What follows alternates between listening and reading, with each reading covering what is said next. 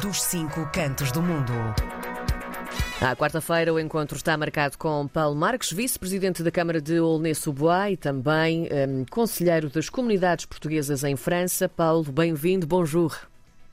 Olá, bonjour, muito bom dia. Bom dia, Paulo. Hoje vamos então abordar aqui uma questão importante. No sábado passado aconteceu na Assembleia da República Francesa o Congresso dos Autarcas de Origem Portuguesa. Eu sei que um, se retiraram algumas conclusões importantes desta hum, reunião.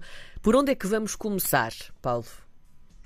Então, é óbvio que uh, nós estivemos reunidos uh, no último fim de semana, porque, aliás, tinha sido alterada a data, porque inicialmente estava previsto o Congresso dos Autarcas de Origem Portuguesa uh, em França, da Associação Civica, dia 25 de novembro, mas era a véspera de eleições para o Conselho das Comunidades Portuguesas e tivemos que, à última da hora, em setembro, tentar encontrar uma data. Data essa encontrada para uh, 16 de uh, dezembro passado, na Assembleia da República, um, e também um, a convite, nomeadamente, do deputado Ludovic Mendes, uh, que é de origem portuguesa e que, aliás, é o relator da lei da imigração, uh, que se fala, aliás, muito nas vossas internas atualmente, que foi votada ontem, e é óbvio que o fim de semana passada, para esse deputado que, que de origem portuguesa,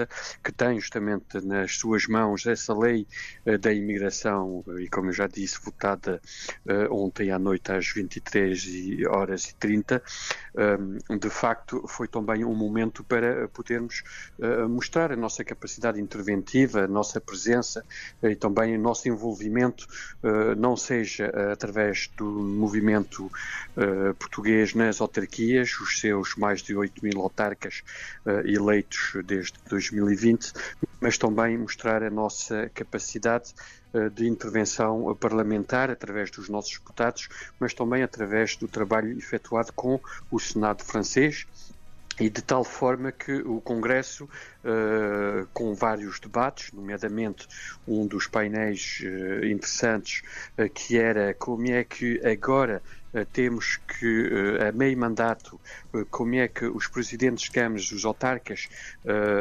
vão, vão anunciar as próximas metas dos próximos dois anos e meios três anos antes das próximas eleições autárquicas. Então aí tivemos uh, presidentes de câmaras de origem portuguesa que puderem, puderam falar sobre esse assunto uh, e também falamos obviamente dos Jogos Olímpicos.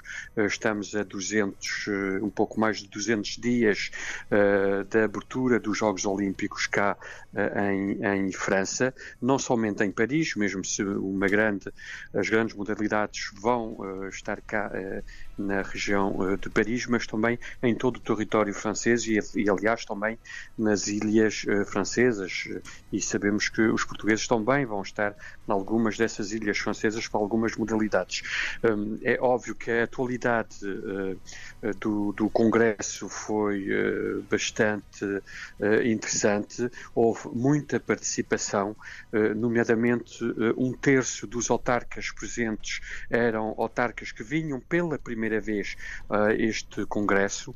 É algo de regozijo uh, e, sobretudo, de, uh, de, sinal de uma cada vez maior participação e envolvimento com as nossas realidades portuguesas e aproveitar este sentimento de, de, de, de pertença à comunidade portuguesa na, no, na sua vertente global e, e geral para que possamos encontrar também algumas soluções para os nossos municípios, mas também algumas ideias, seja cá para a França, mas também para Portugal, porque, como sabem, hum, eh, esta associação cívica, civica eh, de autarcas de origem portuguesa em França, esteve também envolvida no, nas eleições do Conselho das Comunidades Portuguesas e com o objetivo também poderem trazer a Portugal muito que pode ser uh, parte das soluções para Portugal, sabendo o que é que nós realizamos cá e levar as boas práticas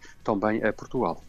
E ao nível do impacto na imigração portuguesa, aqui falamos também um bocadinho mais da lei da imigração. Que conclusões é que se podem tirar, Paulo?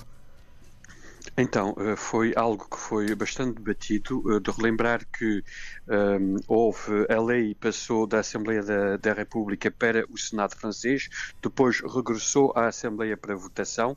Uh, na votação houve um impedimento de discussão da lei porque houve uma moção de censura, censura que foi adoptada, adoptada e que uh, depois teve que, uh, teve que haver uma comissão paritária entre seis uh, senadores, seis uh, deputados uh, e que refizeram, retrabalharam a lei, negociaram e que foi votada maioritariamente esta noite passada. finalmente, o que é que vai, quais sinais para a comunidade portuguesa que gostaria, aos portugueses que gostariam de emigrar para a França, nomeadamente? não vai mudar nada porque foi uma das temáticas, aliás, muito debatidas dos não comunitários e dos comunitários, os que pertencem à União Europeia, os que não pertencem à União Europeia. E é óbvio que foi rejeitado o facto de uh, também haver um impacto com os membros uh, da União Europeia que quisessem uh, emigrar para a França. Uh, o texto está a ser elaborado, mas é óbvio que para a nossa comunidade muito pouco deve mudar. Aliás, o que eventualmente pode, pode haver uma modificação, mas temos que verificar, é a lei da nacionalidade. Seja, quem imigra para a França uh, e os filhos nascidos uh, em França uh, e que queiram a nacionalidade francesa têm que optar para tem que pedir a nacionalidade aos 16, entre os 16 e 18 anos. Era algo, aliás, que eu tive que fazer nos, nos anos 80. Hum. Aos 16 anos, uh, eu requeri e fiz o pedido de nacionalidade francesa aos 17, 16 anos. Atualmente, quem nasce no território francês tem aquisição automática da nacionalidade francesa, mas já não será o caso com esta próxima lei. Muito bem, muito obrigada, Paulo, por nos eh, explicar eh, de forma tão, tão, tão bem explicada, na verdade, passa a redundância, tudo Obrigado. aquilo que aconteceu no passado sábado. Paulo Marques é o nosso conselheiro das comunidades portuguesas em França, mas hum, espero lá, eu não o deixo ir embora ainda, afinal de contas, estamos eh, muito próximos do Natal. Paulo, quer deixar alguma é mensagem a quem nos ouve? Eu agora estava a esquecer. Ainda faltava a mensagem passa... de Natal, Paulo. Vamos a isso. o é tempo passa rápido. Sim.